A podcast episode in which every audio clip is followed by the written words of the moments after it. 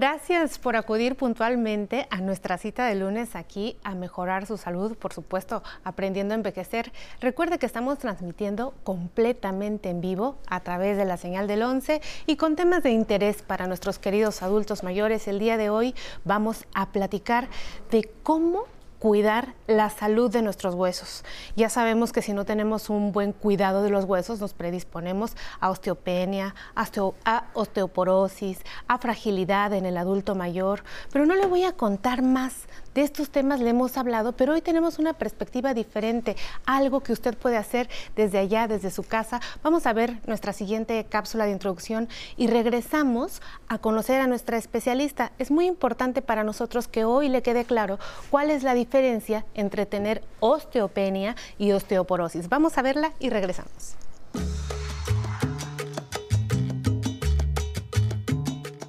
La salud de los huesos es muy importante.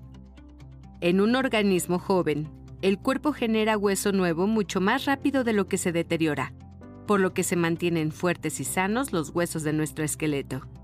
Sin embargo, con el paso de los años es común que aparezca en las personas adultas mayores un padecimiento llamado osteopenia, que es cuando los huesos se debilitan y ya no tienen la fortaleza que tenían antes, porque el organismo ya no repara con la velocidad que lo hacía antes. El hueso se desgasta.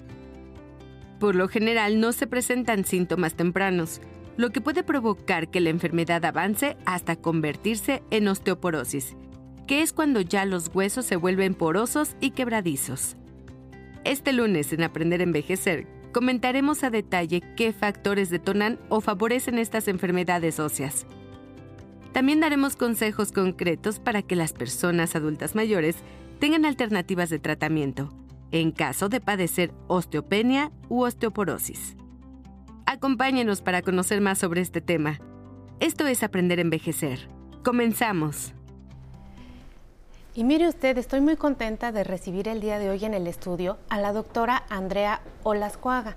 La doctora es especialista en rehabilitación ortopédica y además es jefa del Servicio de Rehabilitación de Columna del Instituto Nacional de Rehabilitación de la Secretaría de Salud y esta mañana pues viene a platicar con usted, con nosotros. Gracias, doctora. Buen día, muchísimas gracias por la invitación. Al contrario, pues ya vimos en la cápsula, pero queremos aprovechar eh, pues tus conocimientos para que nos cuentes, pues, cuál es la diferencia breve entre tener osteopenia y osteoporosis. Bueno, eh, es una pregunta muy, muy, muy frecuente y lo que es importante es, primero que nada, partir de la base de tanto osteopenia como osteoporosis implica una disminución de la densidad mineral ósea. Cuando a través de los estudios de densitometría, que es la forma de diagnosticarla, podemos identificar una cierta disminución de la densidad mineral ósea, podemos llegar a baja masa ósea, que sería osteopenia, o a osteoporosis, que es cuando ya estamos hablando de una mucho menor eh, densidad del hueso y esto implica bueno, una serie de intervenciones y tratamientos que hay que seguir. Ya se, se considera la enfermedad. Densidad mineral ósea, ¿es la calidad del hueso que tengo? No, no necesariamente. es? es es importante partir de la idea de la resistencia del hueso. Cuando hablamos de resistencia ósea, estamos hablando de un hueso que resiste a impactos, a torsiones, a impactos de alta energía o incluso de baja energía, que es justo lo que pasa en las fracturas por osteoporosis, que son fracturas que suceden por baja energía. Pero el hueso se compone de una cierta cantidad de hueso y de minerales, que es la densidad, tiene una, cierta densidad, pero también de la microarquitectura. Y esto, la, la, definición de osteoporosis en sí habla de una disminución de la densidad del hueso, pero también de una alteración de la microarquitectura, es decir, de la forma en la que el hueso está eh, conformado por dentro, la forma en la que está hecho la arquitectura del hueso, que son microtrabéculas, son como una pequeña red por dentro del hueso. Y cuando hablamos de calidad ósea, estamos también hablando de no nada más de la densidad, sino más bien de esa cantidad o densidad de hueso, qué calidad tiene para soportar impactos o cargas. Y eh, la característica arquitectónica del hueso también nos va a hablar de la calidad. Ah, qué interesante. Uno pensaría que solamente se trata de ver qué tan resistente está mi hueso o no, y parece que este estudio es mucho más amplio. Importantísimo hacerse una densitometría ósea de manera preventiva. ¿A partir de qué edad, doctora? Pues habitualmente los, los picos en los que se, se, presenta con más frecuencia la osteoporosis es en mujeres posmenopáusicas o en adultos mayores. Son como los dos picos más frecuentes y hablamos de osteoporosis posmenopáusica y osteoporosis senil. La realidad es que puede dar a partir en realidad de la menopausia en adelante y en hombres alrededor de los 60 años en adelante es cuando se recomienda hacer un estudio de densidad mineral ósea o de densitometría ósea eh, y definitivamente como una manera de evaluar cuál es la condición de mis huesos. ¿Y por qué la menopausia es un punto de corte? Eh, ¿Tiene que ver los estrógenos, algo ahí o qué sucede? Totalmente, sí. en, la, en, la, osteoporosis y en la salud del hueso intervienen muchos factores de otras partes del cuerpo y uno de esos es el, el factor hormonal. Entonces, los estrógenos son osteoprotectores, es decir, los estrógenos ayudan a mantener el recambio constante del hueso. Todos los tejidos del, del, cuerpo, como el hueso, tiene una parte, vamos a decir, un sistema de pérdida, bueno, de recambio, donde hay una parte que se produce, se sintetiza, se, se sintetiza hueso y una parte que se elimina. Entonces, los estrógenos ayudan a mantener ese recambio constante. Cuando desaparecen los estrógenos, o cuando van disminuyendo progresivamente en la menopausia, este efecto va haciendo que sea mayor la resorción, es decir, la eliminación de hueso, que la producción. Entonces es normal que después de la menopausia haya una disminución importante de la densidad mineral ósea y esto hay una parte que es fisiológico, es decir, es normal. En todas las personas el hueso a partir de los más o menos 30 años va a ir perdiendo densidad mineral ósea. Muy temprano. es normal. Sí. Muy temprano, estamos a, la edad de estar perdiendo. Exactamente. Entonces, doctora, ¿qué tiene que hacer una mujer que está cesando de menstruar? ¿Tiene que hacer medicina preventiva para el hueso? ¿Desde cuándo tenemos que hacer medicina para, preventiva para el hueso? Si esto depende directamente de los estrógenos, ¿tengo necesariamente que tener una terapia sustitutiva con estrógenos para evitar la osteoporosis?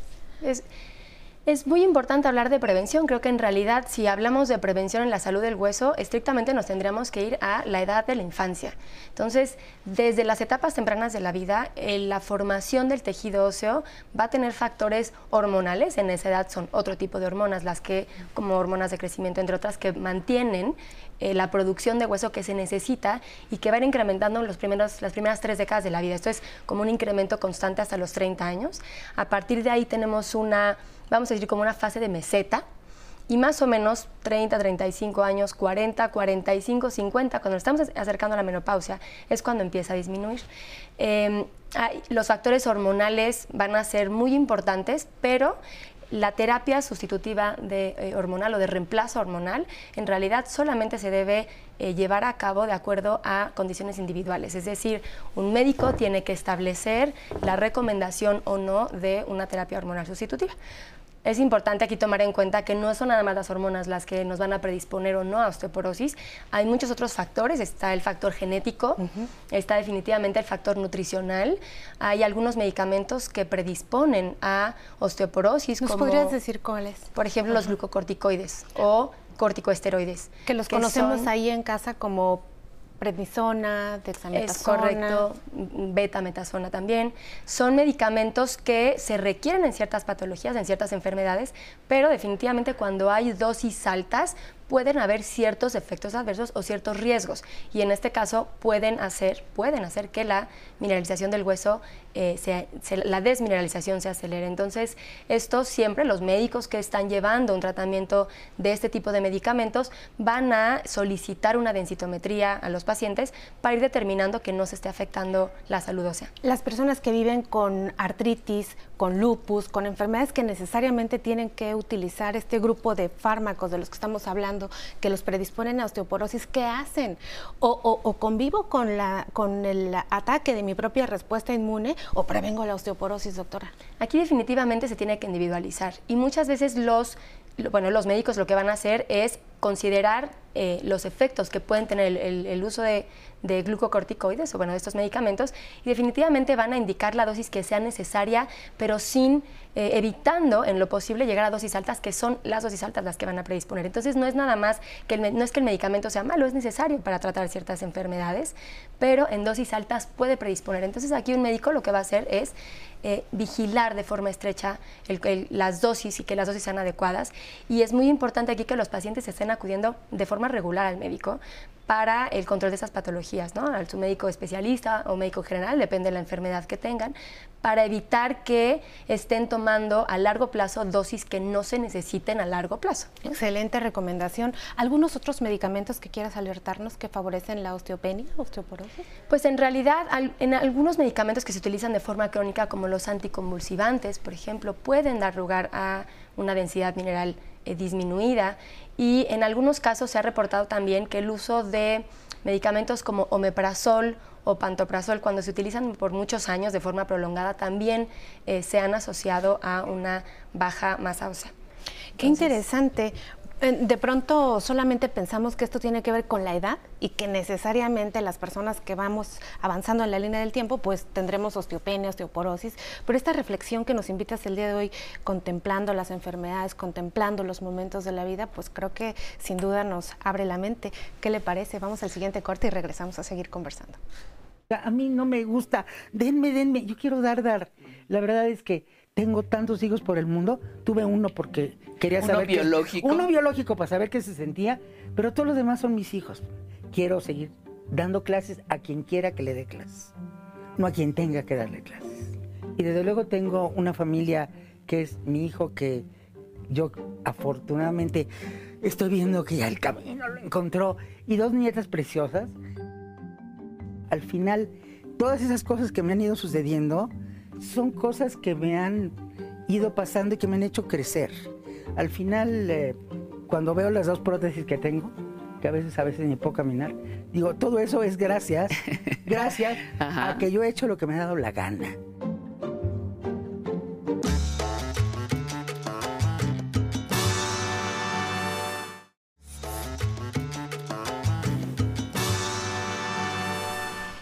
Y seguimos esta mañana conversando nada más y nada menos que con la jefa de Servicio de Rehabilitación del Instituto Nacional de Rehabilitación de la Secretaría de Salud, la doctora Andrea Olascoaga. Y bueno, doctora, vamos a seguir aterrizando el día de hoy por si apenas usted va aprendiendo la televisión, pues estamos hablando sobre cómo cuidar la salud de nuestros huesos y hablábamos de los factores de riesgo de los que queremos hacer hincapié el día de hoy.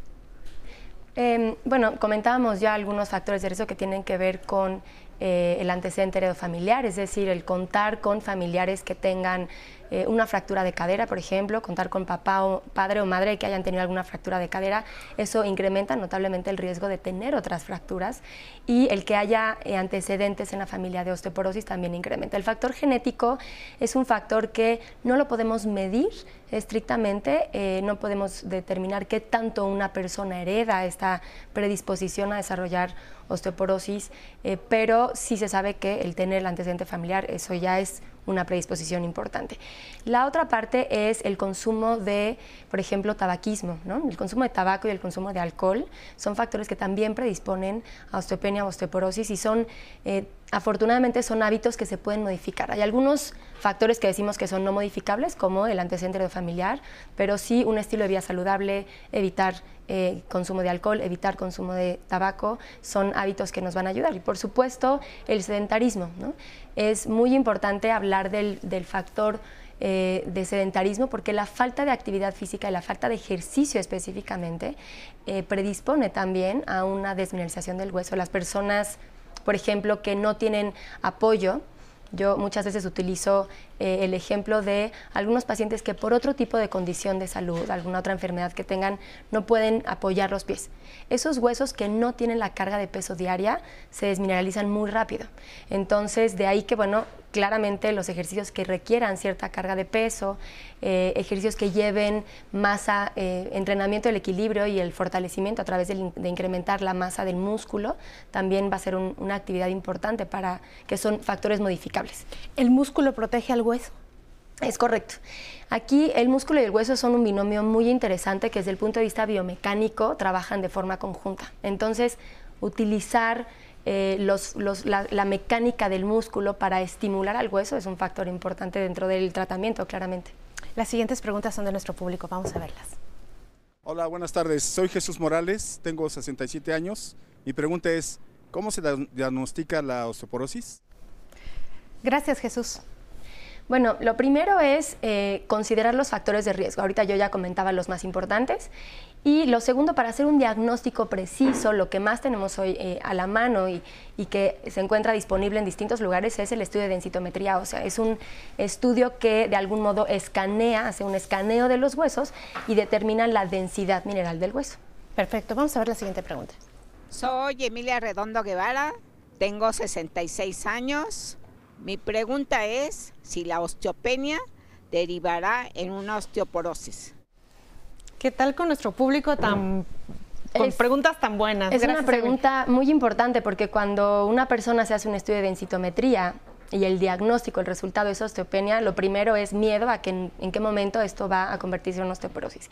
Y aquí lo importante es considerar que todas las intervenciones, el tratamiento que podamos hacer en osteopenia, que esté indicado en osteopenia, nos puede notoriamente ayudar a disminuir el riesgo de que evolucione a osteoporosis. Tener osteopenia sí es en sí un riesgo, que si sigue aumentando esta, este déficit de mineralización, de densidad mineral del hueso, claramente va a avanzar osteoporosis, pero no sucede en todos los casos por todos esos factores que he comentado.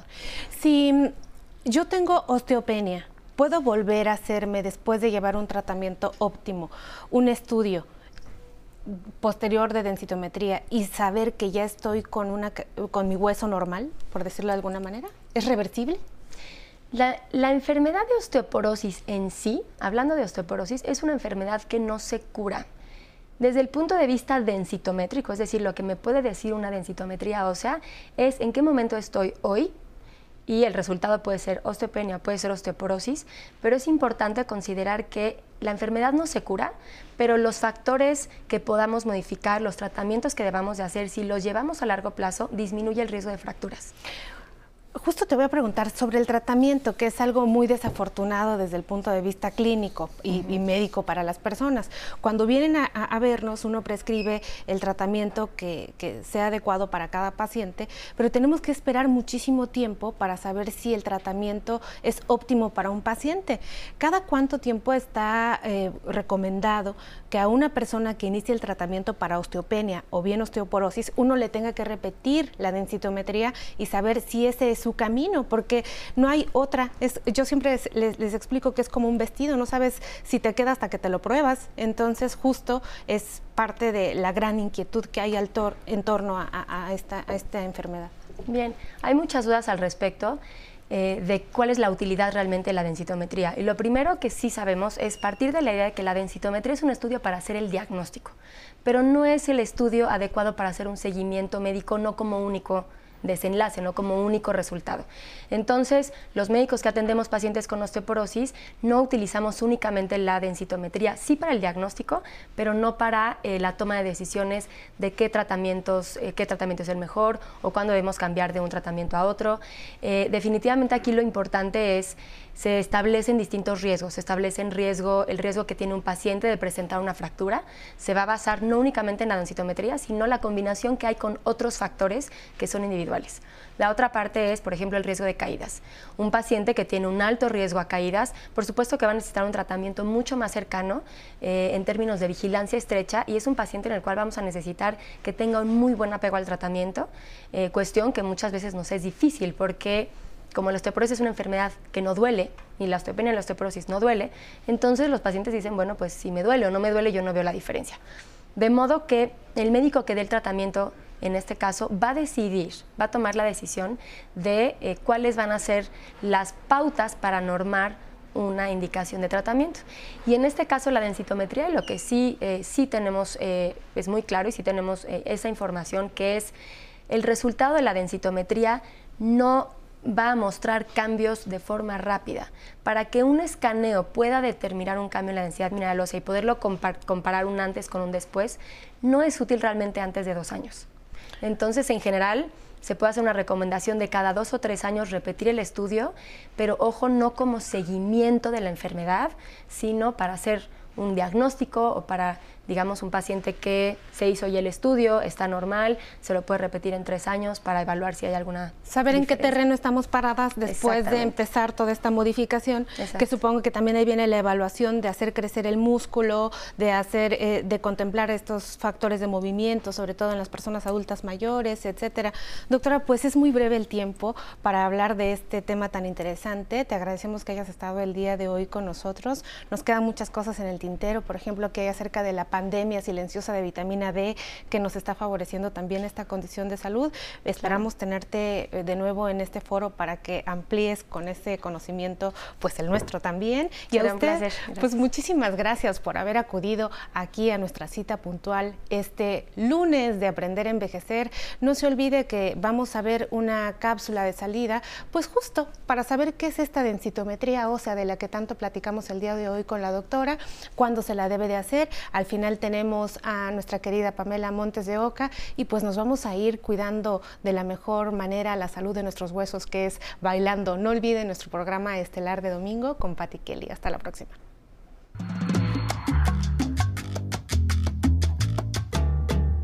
Para los adultos mayores es importante saber qué tan sanos están sus huesos. Una forma útil de hacerlo es mediante una prueba de laboratorio conocida como densitometría ósea. Este examen permite a los médicos monitorear y conocer la condición de los huesos de un paciente debido a que mide con mucha claridad los niveles de minerales que forman nuestro esqueleto como el calcio o el fósforo. Con esto es posible saber si un hueso es susceptible de estar frágil o quebradizo. En todos los casos, se recomienda que sea un doctor el que valore la pertinencia o no de realizar esta prueba. Dependiendo de las circunstancias de cada paciente, el profesional de la salud será quien valore en qué momento, bajo qué condiciones o cada cuándo se debe realizar la densitometría ósea, tomando en cuenta factores como la edad, el género o si existen antecedentes familiares de enfermedades como osteoporosis. En el caso de las personas adultas mayores, la recomendación común de los médicos es realizarse la densitometría ósea al menos una vez al año. Recordemos que tener un monitoreo frecuente de la salud de nuestros huesos ayudará a reducir el riesgo y prevenir lesiones o enfermedades futuras. ¿Cómo están? Qué gusto seguir con ustedes en Aprender a Envejecer desde el 11. Saludamos con mucho cariño a los que nos ven en diferentes lugares de la República Mexicana y a los que se encuentran en la señal internacional del 11 México. Recuerden que para nosotros es importante que mejoren su salud como adultos mayores. Por eso les compartimos las cápsulas en el Instagram de Aprender a Envejecer. También les invitamos a que participen en vivo con sus comentarios en el Facebook Live. Como ya nos escribieron varios, muchas gracias por comentar. Lalito Pans Pans, espero que te mejores pronto. Gracias, manda muchos saludos a la doctora Citlali y a todo el equipo de Aprender a Envejecer. También te queremos mucho, Lalito Pans Pans. Muchas gracias. Pis Ríos, qué bueno que nos escribes, con mucho gusto. Madiana Guerrero le manda muchos saludos a todo el equipo de Aprender a Envejecer al igual que Maritere Espinosa de los Monteros, siempre está conectada con nosotros y le manda saludos a la doctora. Araceli Verona le manda también saludos a la doctora Citlali y a la invitada. Dice que un tema muy interesante porque le interesa mucho. Al igual que Dolores Mesa, nos dice muy buen día y que tengamos un buen inicio de semana. Manda saludos a todo el equipo de Aprender a Envejecer, incluyendo al staff, a producción y también nos comenta que excelente tema. Al igual que Marifélix Ventura, gracias por tu comentario y tu pregunta. Se la voy a pasar a la doctora Citlali para que te dé respuesta. Bueno, ahora no olviden que se pueden comunicar en la semana a nuestro teléfono y todas sus dudas con gusto las atendemos. Y ahora sí, para terminar el programa, ¿qué les parece si nos vamos con música al ritmo de Habana Son Cuba con Ana Bacoa? A bailar. Oye, qué rico, negra.